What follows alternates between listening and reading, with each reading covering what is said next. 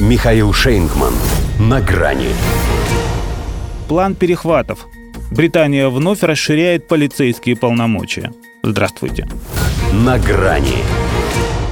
Если возрождать славу Британской империи, то по всем статьям, в том числе и уголовным. Премьер Борис Джонсон решил вернуть из далекого прошлого так называемые «цепные бригады». Так у них когда-то именовали арестантов, скованных одной цепью. Их вновь собираются привлекать для общественных работ, строить, чинить, убирать, ну и огласите весь список, пожалуйста. Кандалы, правда, чтобы совсем не впадать в средневековье, прогрессивный Джонсон предлагает заменить флуоресцентными куртками. А в остальном, как бывало, искупить трудом и чтобы за версту их видно было.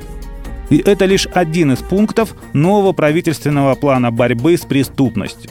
Там целая россыпь дополнений к закону о полиции – хотя его и в первозданном виде британская общественность окрестила драконовским. Но, во-первых, нет предела совершенству, во-вторых, что толку от его суровости, если в финале футбольного Евро Англия все равно на весь мир опозорилась, причем не на поле. Теперь силовикам будет дозволено гораздо больше. Например, останавливать и обыскивать прохожих без всякой на то причины. Прежде такие полномочия под кодом «Раздел 60» стражи порядка получали лишь на короткий срок и при определенных, чаще чрезвычайных обстоятельствах. Отныне они сами станут определять степень их чрезвычайности, ориентируясь, как опасаются правозащитники, и на цвет кожи подозрительного субъекта. По статистике афрограждан в рамках того самого раздела 60 здесь обыскивали в 18 раз чаще, чем белых. То есть делали это еще до того, как Решфорд, Санчо и Сака не забили пенальти. Впрочем, расизм расизмом, но под горячую и развязанную полицейскую руку может попасть любой. Особенно на демонстрациях протеста, интенсивность которых не претерпела значительных изменений и после ужесточения закона, допускающего их жесткий разгон. Репрессии – это же первое дело, если что-то в стране идет не так. А у Джонсона за что бы он ни взялся, так не получается если даже день освобождения от коронавирусных ограничений сам он встретил в изоляции.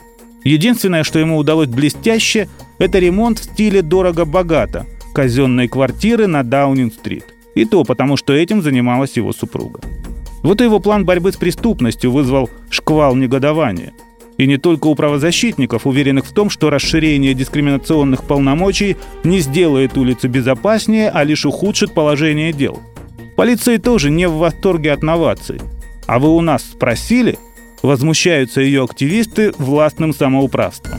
А может, они хотели, чтобы и у них было, как у американских копов.